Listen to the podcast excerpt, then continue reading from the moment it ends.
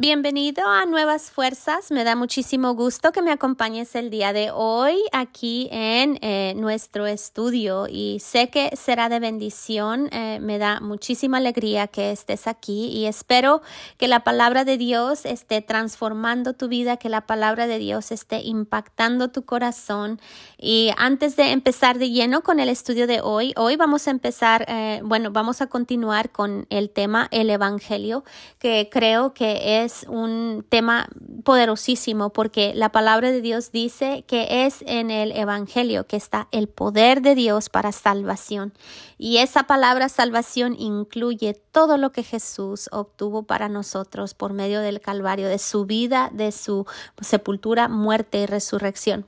Pero antes de eso, de entrar de lleno con, eh, con el tema, Quiero invitarte a que si no lo has hecho, a que te suscribas a mi podcast. Puedes hacerlo en Spotify y creo que va a ser de bendición para ti el hacerlo. Eh, ahí te mandará una notificación cada vez que suba un estudio nuevo y bueno, y te pido que lo compartas también. También quiero invitarte a que visites mi website a raquelturkministries.org. Ahí encuentras otros recursos que sé también que serán de gran bendición para ti. Y bueno, hoy vamos a continuar, como lo dije, con este tema, el Evangelio. Esta es la parte número dos. Y en el estudio anterior estuvimos viendo que el Evangelio es revelado en Jesús. Jesús vino a mostrarnos realmente el carácter carácter, la naturaleza de Dios. Vimos que antes, como dice la palabra de Dios, que nadie había visto a Dios. Los hombres, después de la caída de Adán, podían ver a Dios por medio de un velo, por medio de mandamientos, por medio de la ley. Pero Jesús vino a expresar el corazón de Dios, a expresar la esencia de Dios, su corazón para con la humanidad. Y el apóstol Pablo ah, fue llamado a predicar este evangelio no solamente a judíos, pero a los gentiles. Y en sus ah, escritos podemos ver eh, cómo es que él declaraba que para esto fue llamado. Si puedes abrir tus escrituras, ah, las escrituras, eh, tu Biblia, en Romanos en el capítulo 1, versículo 1 al 3, aquí está declarando Pablo cuál era su ministerio.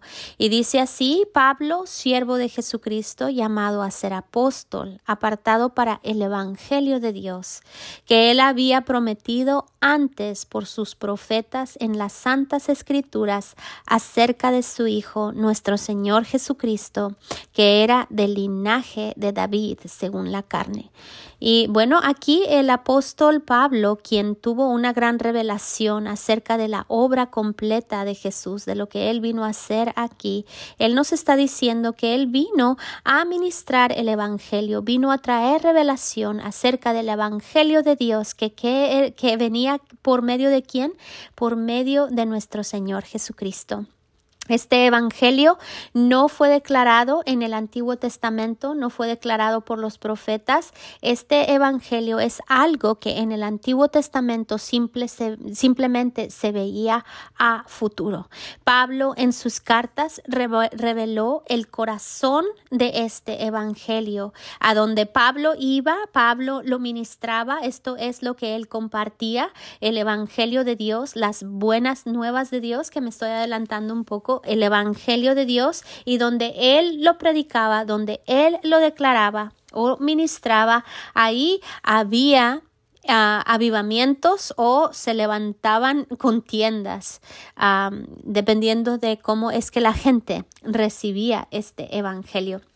Y pues bueno, vamos a ver ahora qué es lo que significa esta palabra evangelio, porque vimos eh, en, el, ah, en, el, estudio anterior que estamos tan ah, impuestos a escuchar la palabra evangelio, evangelio, pero realmente qué es el evangelio. Y ah, la palabra griega del evangelio significa las buenas noticias y también significa la proclamación de la gracia de Dios manifiesta y garantizada en Cristo. Esta palabra es poderosa. Esta palabra no, no era muy común eh, en los tiempos en que fueron escritas eh, eh, estas ah, palabras acerca del Evangelio. Era una palabra tan ah, ah, no común porque se trata no solamente de buenas noticias, se trata de unas noticias que son tan buenas que son difíciles de creer. Así que antes de la venida de Jesucristo, antes de que eh, estos escritos existieran, la palabra evangelio no era muy común, no se utilizaba muy comúnmente. Y estas son las buenas nuevas que son tan buenas que son difíciles de creer. y aquí en el Evangelio se nos es revelado el amor de Dios, se nos es, se nos es revelado su ah, valoración por la humanidad, el valor que Dios ha dado a la humanidad y su amor y cuidado por la humanidad. El rey David ah, tenía revelación, él pudo ver a lo lejos, no es algo que él ah, pudo tener porque Jesús aún no había venido, pero el rey David pudo ver a futuro lo que este evangelio traería, lo que este evangelio significaba. En el Salmo 34, versículo 8, dice eh, el, el rey David dijo, prueben y vean o gusten y vean que el Señor es bueno. Dichoso el hombre que confía en él. El Evangelio declara la bondad de Dios para con los hombres, declara su gracia, su amor por los hombres y el valor que Él da a la humanidad. Entonces, ah, eh, nosotros vemos en las escrituras que Jesús una y otra vez, Él trató de explicar lo que el Evangelio era, él trató de explicar cómo es que el reino de los cielos, el reino de Dios era, operaba y Jesús una y otra vez usó parábolas para hacer comparaciones de cosas espirituales con cosas naturales. Hay cosas que nosotros como no las hemos visto, como son cosas espirituales, quizá algunas cosas difíciles de entender con nuestra mente natural, eh, el Espíritu eh, Santo por medio de Jesucristo trajo estas imágenes para que nosotros pudiéramos tener cierto entendimiento de cómo es que el reino de Dios, cómo es que el Evangelio opera en nuestras vidas. Y vemos muchas veces que las, que las parábolas de nuestro Señor Jesucristo hablan acerca de un rey eh, que Ah, tenía ah, que vino a una persona a él y le pidió perdón para que le perdonara una deuda grande y el rey lo perdonó y esta persona no pudo perdonar a otra a, alguien que le debía que le debía dinero. Y vemos cómo es que ahí habla o es una imagen. Este rey está representando a Dios. Y vemos también en, otra parábola cómo es que ah, Dios es representado por un padre, eh, el padre del hijo pródigo, el padre que esperaba que este hijo pródigo volviera a casa. Y podemos ver cómo es que representa el padre de esta familia a Dios y cómo es que lo demás nos puede representar a nosotros. También vemos que eh, en las parábolas de Jesús él representa a Dios como el dueño de un viñedo que había dejado encargados ah, de este viñedo a, otras personas y que él se alejó, tuvo que irse. Y vemos que el dueño de este video, eh, de este viñedo, perdón, es, eh, está representando a Dios. Vemos en esta parábola si ustedes la recuerdan o si la han leído, como es que él envió mensajeros diciendo, vengo por el fruto de mi viñedo y estas personas que estaban a cargo de del viñedo mataron a, estos mensajeros y que terminaron matando al hijo.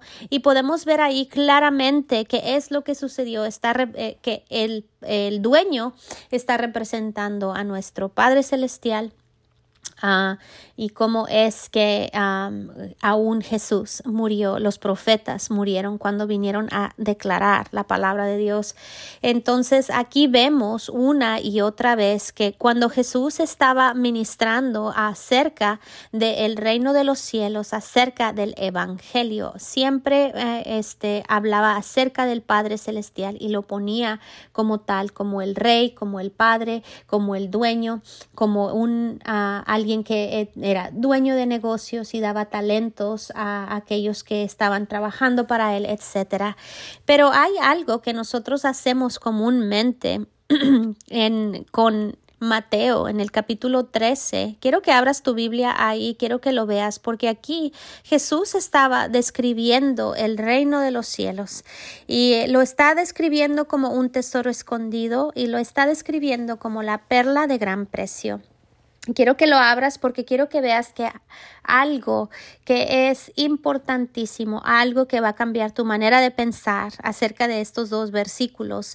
Dice ahí en Mateo 13, versículos 44 y 45, dice, Además, el reino de los cielos es semejante a un tesoro escondido en un campo, el cual un hombre halla y lo esconde de nuevo y gozoso por ello va y vende todo lo que tiene y compra aquel campo. Versículo 25.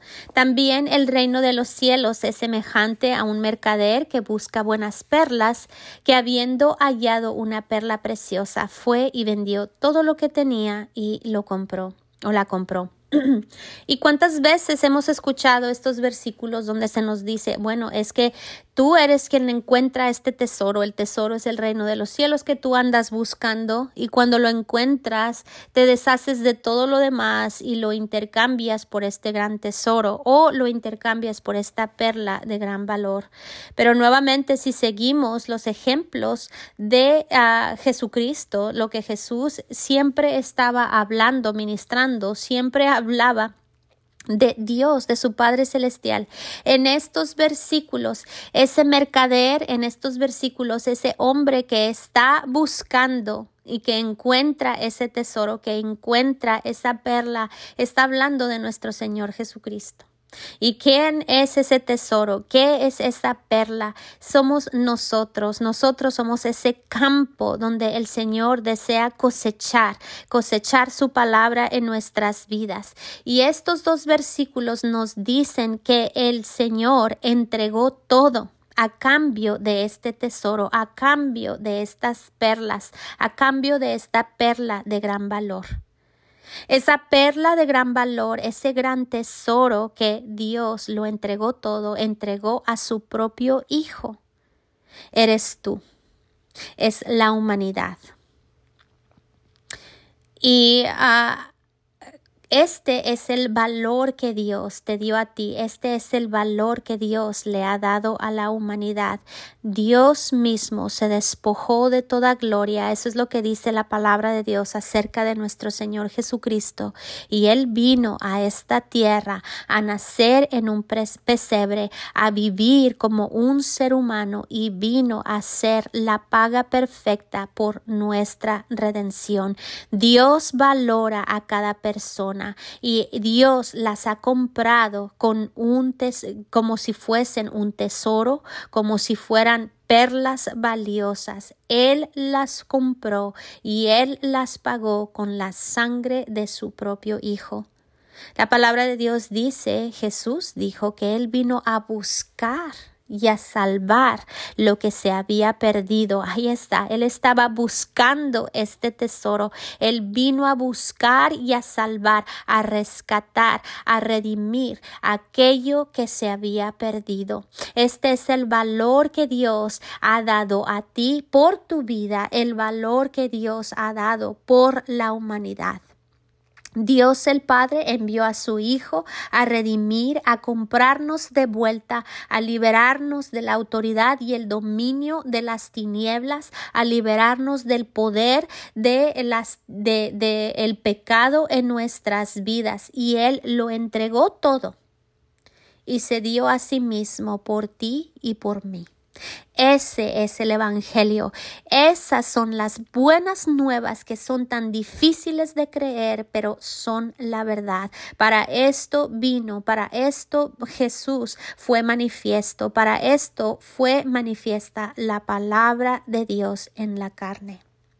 Quiero que veas algo en el libro de Hebreos capítulo 12 versículos 1 y 2 dice ahí, por tanto, nosotros también teniendo en derredor nuestra tan gran nube de testigos, despojémonos de todo peso y del pecado que nos asedia y corramos con paciencia la carrera que tenemos por delante. Fíjense bien lo que dice el versículo 2, puestos los ojos en Jesús, el autor y el consumador de la fe, el cual por el gozo puesto delante de él, sufrió la cruz, menospreciando el oprobio, y se sentó a la diestra del trono de Dios.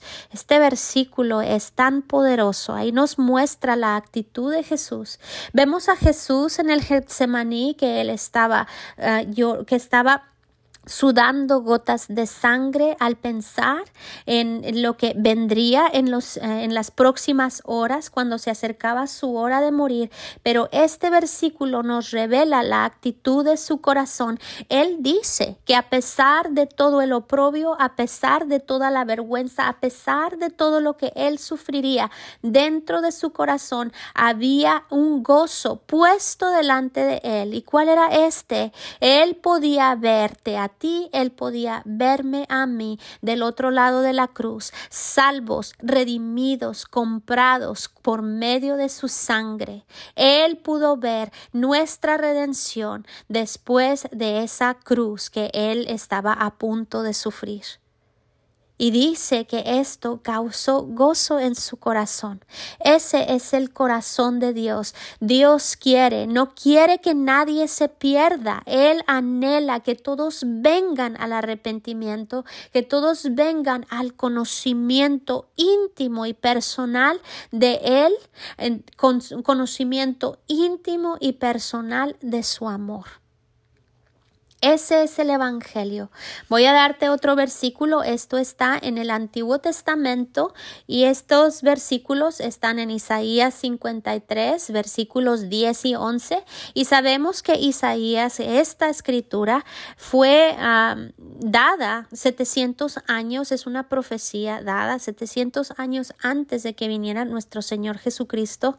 Y si tú lees todo el capítulo 53, ahí vas a ver el sufrimiento de Jesús en la cruz pero aquí vemos qué es lo que él vino a obtener, que es este paralelo a lo que eh, Hebreos 12 está diciendo. En Isaías 53, 10 y 11 dice, formaba parte del buen, del buen plan del Señor el aplastarlo y causarle dolor.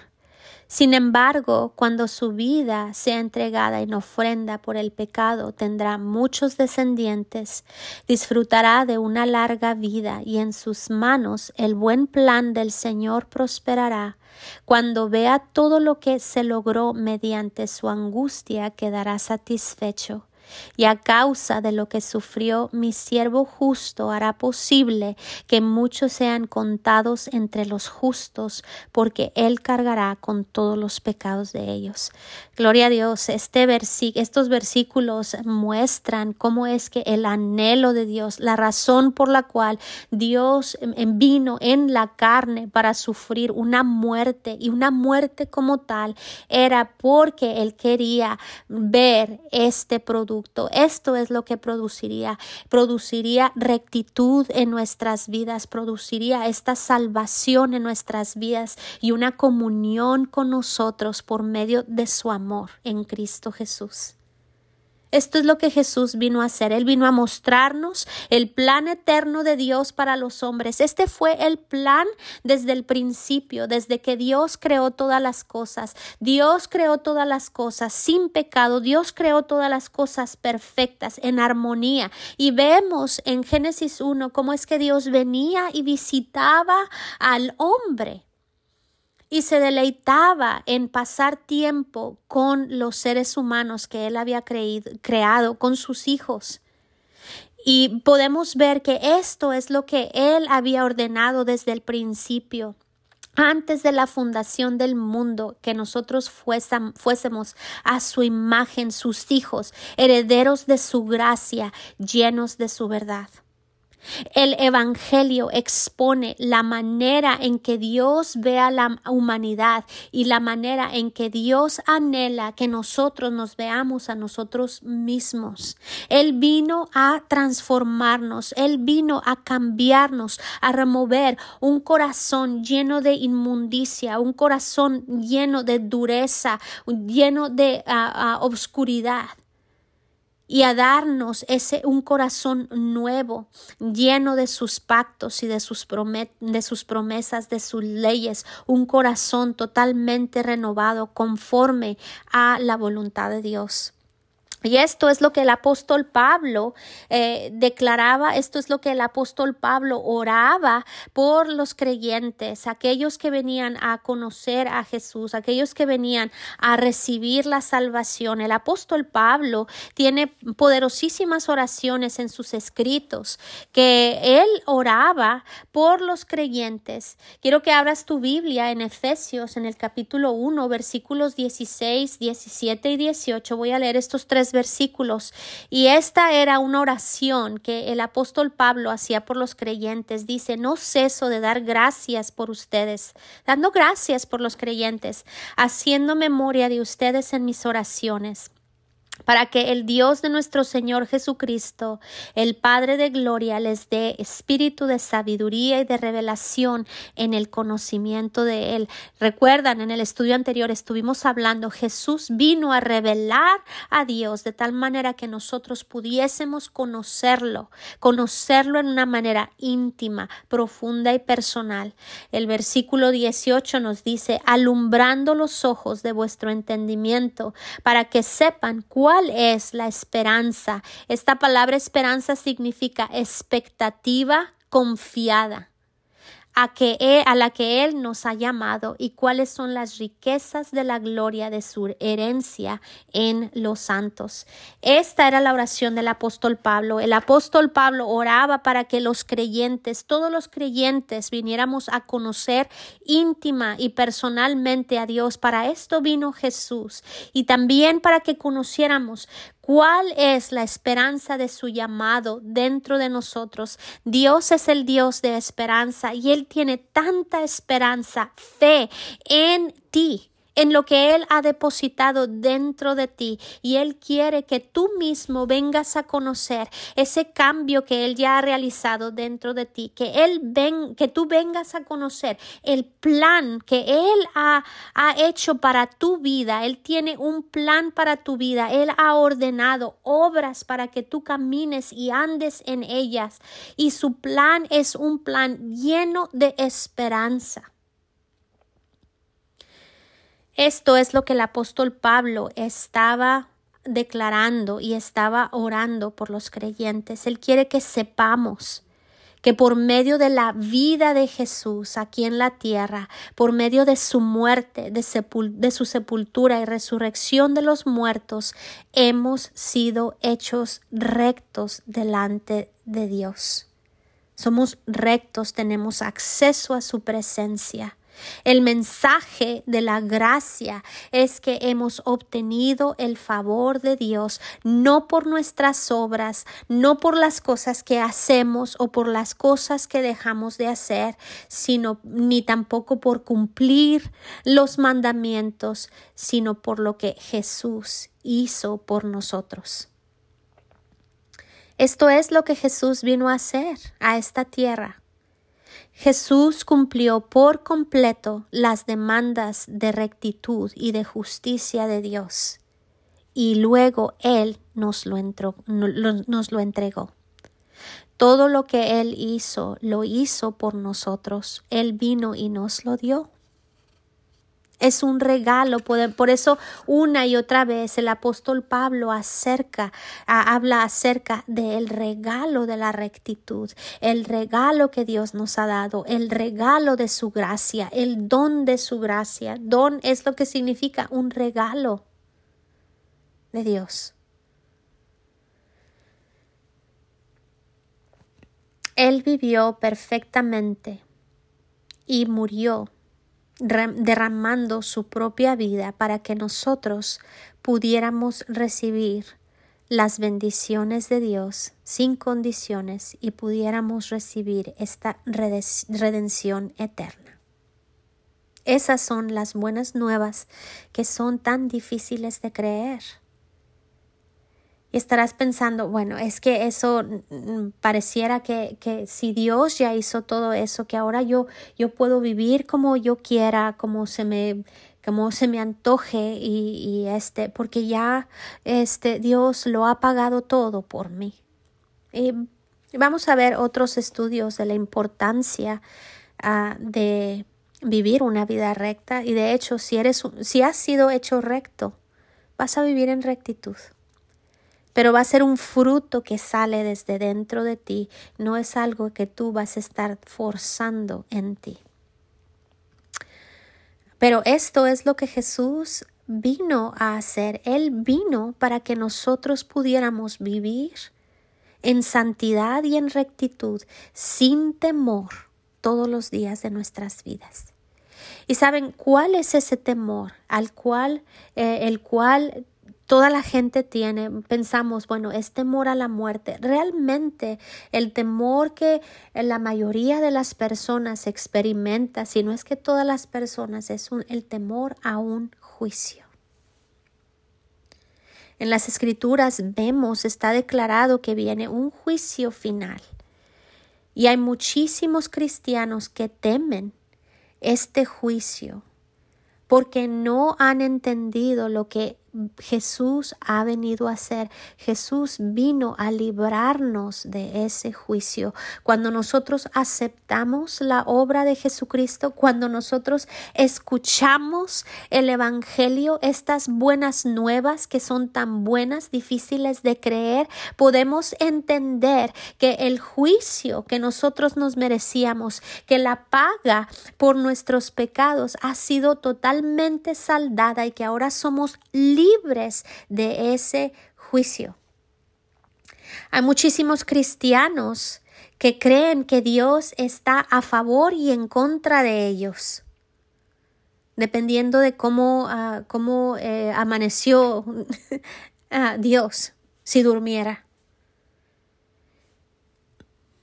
En Isaías capítulo 32, versículo 17, Dice, este, dice la palabra de Dios, el fruto de la rectitud será paz y su efecto es confianza y es una confianza confiada, parece que es redundante, pero es una seguridad en tu corazón, una confianza para siempre. ¿En qué? En el amor de Dios, en, en su fidelidad, en el amor que Dios tiene por ti. Escuché esto y no sé qué tan, si sea 100% eh, este porcentaje, o, ah, perdón la redundancia de lo que se dice, pero escuché que el 80% de las personas que están en un manicomio, en una, ah, en un hospital mental, eh, que son cristianos y la mayoría de ellos lo que los atormenta es el temor al juicio de Dios. Saben, eh, eh, somos conscientes de que no podemos cumplir con todos los mandamientos de Dios, estamos conscientes de que hemos fallado. Y muchos cristianos a los que no se les ha predicado el Evangelio o se les ha explicado lo que es el Evangelio, permanecen con una mentalidad de temor y de juicio.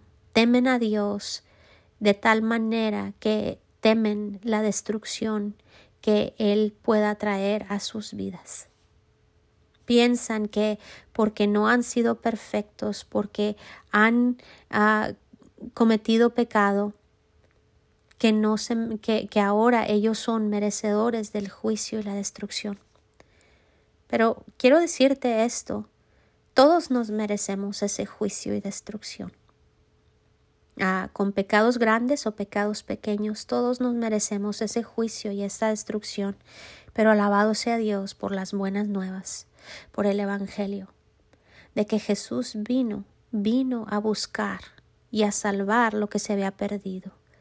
Nos ha salvado de ese juicio, nos ha salvado de la condenación, nos ha salvado de la culpa, nos ha salvado de estar bajo el dominio de las tinieblas, de estar sometidos al pecado. Dios quiere que tengamos una revelación de lo que Jesús vino a hacer por nosotros en su vida y en su muerte y resurrección. En primera de Juan, en el capítulo 4, versículo 17 dice, en esto se ha perfeccionado el amor en nosotros, para que tengamos confianza en el día del juicio, pues como Él es, es así somos nosotros en este mundo. Este versículo es tan poderoso, pero dice ahí que cuando nosotros somos perfeccionados en amor, y eso no significa que cuando tú ames a todo el mundo perfectamente, es cuando tú tienes una revelación del amor de Dios por ti, entonces no temerás al juicio. Cuando tenemos revelación del amor de Dios, no tememos porque sabes que no podemos temer a alguien que nos ama perfectamente. Y Dios nos ama en una manera perfecta. Dios no nos ama en una forma carnal como nosotros podemos amar a otros, como podemos aún amar a nuestros hijos. Muchas veces amamos a nuestros hijos en una manera egoísta, Tememos a que algo le suceda por el sufrimiento que eso pueda causar a nuestras vidas. Ese no es el amor perfecto de Dios. El amor perfecto de Dios es incondicional. No depende de ti o de mí. Depende de que Dios es amor. Y esto es lo que Jesús vino a declarar, vino a demostrar. Ah, eh, ya se me ha pasado el tiempo, pero al estar meditando en este estudio, ah, vino a mi corazón un canto eh, que es del Salmo 103 y voy a leer algunos versículos rápidamente antes de, de irnos porque quiero dejarte con este pensamiento. Fíjense bien lo que dice. Este es un Salmo de David. Nuevamente, él, pudo, él podía ver el corazón de Dios y lo que el Mesías Jesucristo vendría a ser. Salmo 103, todo el capítulo me encanta y siempre hablo de este porque habla de sanidad y habla del perdón de pecados, pero el versículo 8 dice esto, misericordioso y clemente es el Señor, lento para la ira y grande en misericordia no contenderá para siempre ni para siempre guardará el enojo. No ha hecho con nosotros conforme a nuestras iniquidades, ni nos ha pagado conforme a nuestros pecados. Porque como la altura de los cielos sobre la tierra engrandeció su misericordia sobre los que le temen, cuanto está lejos el oriente del occidente, hizo alejar de nosotros nuestras rebeliones. Como el Padre se compadece de los hijos, se compadece el Señor de los que le temen. Amén. Y pues bueno, este es el estudio del día de hoy. Me da muchísimo gusto que hayas, ah, que me hayas acompañado. Espero, oro que esta palabra penetre lo más profundo de tu ser. Si has estado cargando con condenación, con culpa, con vergüenza, deja que la sangre de Cristo limpie esa conciencia. Deja que el poder del Evangelio realmente haga lo que ha venido a hacer, traiga una transformación completa a tu vida. Amén. Y bueno, ah, que tengas un día muy bendecido y espero que el día de hoy y los días que vienen disfrutes el amor incondicional de Dios. Hasta la próxima.